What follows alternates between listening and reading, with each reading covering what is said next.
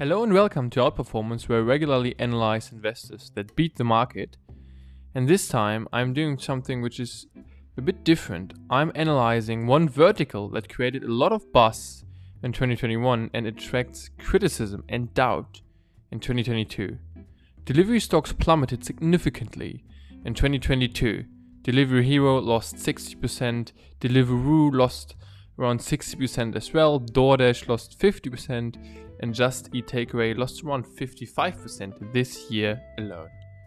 Some are wondering if the delivery business model will be able to generate profits at one point, and analysts of major banks can't find a common ground on this question.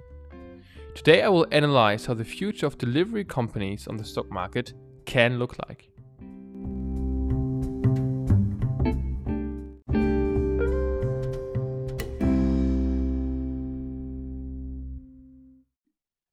Let's first have a quick look at the market.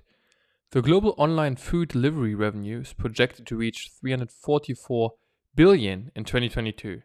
The market is projected to grow with an annual growth rate of over 10% until 2030. And some new flats in big cities like New York are even built now without real kitchens. So it looks like food delivery is here to stay and here to get even bigger. Let's dig a bit deeper in the business model. Companies like Delivery Hero have two major revenue streams. The first one is the commission they get from every single order. The second one is the logistics part, where they employ drivers to deliver the food, often via bike or motorcycles. This is the costly part, but it's necessary since some restaurants don't have delivery drivers themselves. A third revenue stream is which is emerging, um, but still quite small, is that restaurant or product placements within the delivery app are made to to get more visibility as a restaurant or for your product. But this stream, as I said, is still um, still quite small, and it's still um, unsure how big this one will be. Let's take a look at what the critics say. One argument is that the business model is not scalable. Let's first check what it means to be scalable. It means that for every new item sold, you need less input and therefore have lower costs. My take here is that revenue stream 1, so the commission per order, is scalable since Delivery Hero only needs to onboard the restaurant once and then benefits from the orders in perpetuity. The second revenue stream, so the logistics part with the drivers, is only partly scalable, namely through more efficient utilization rate of the drivers, as well as through higher average order value. The second argument is that the business model cannot be profitable due to high discount battles. The goal of Delivery Hero is an EBITDA GMV margin of 5 to 8%.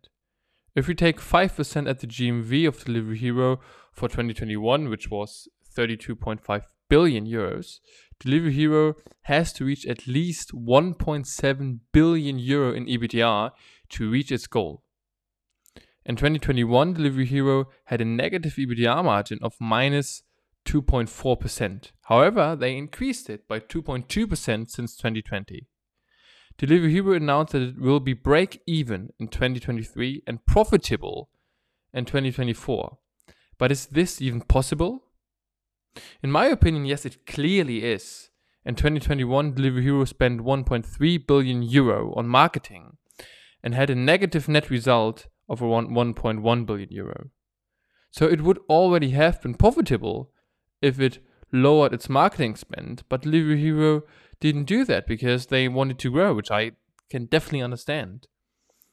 If Delivery Hero reduces its marketing spend, then they can become profitable immediately. On top of that, it's important to mention that their main markets are Southeast Asia and the Middle East. Saudi Arabia is especially important for Delivery Hero, and there some of its competitors have delivery prices that are twice as high as the ones of Delivery Hero. And therefore, there is also some room for price expansion. But definitely, it will be very hard or nearly impossible to grow at the same rates as last year's while become more profitable. So you have to sacrifice growth, in my opinion, to a certain extent to become more profitable. And I think this is what will happen. So, my bottom line is that delivery stocks where you can see a clear path to profitability, such as in the case of Delivery Hero, will see a significant recovery. The challenge here is that they have to keep growing and in the meanwhile improving their EBITDA margin.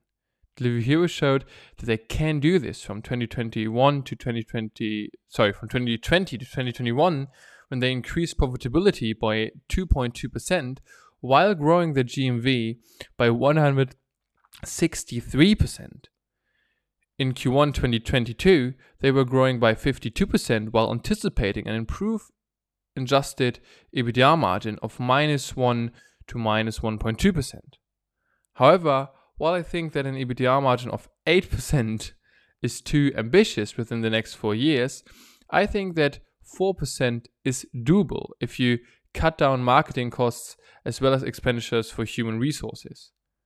Currently, Delivery Hero trades 25% lower than in July 2018, although their revenue did around 10x since then. I see a fair chance of a 50% upside within the next one and a half years. And yes, you heard correctly 50%, so 5 0. Even then, Delivery Hero would trade over 10% lower than the pre COVID price of January 2020. If you liked what you heard and want to learn more about crypto and stocks, then subscribe for my short weekly WhatsApp newsletter where I talk about the investments I personally make. To subscribe, just send I'm in at plus four nine one seven six three zero seven zero four seven nine four. And please bear in mind that none of this content is a buying or selling recommendation. Please do your own research. This was the podcast for this week. The next one is coming next Sunday. Thanks for listening. Bye.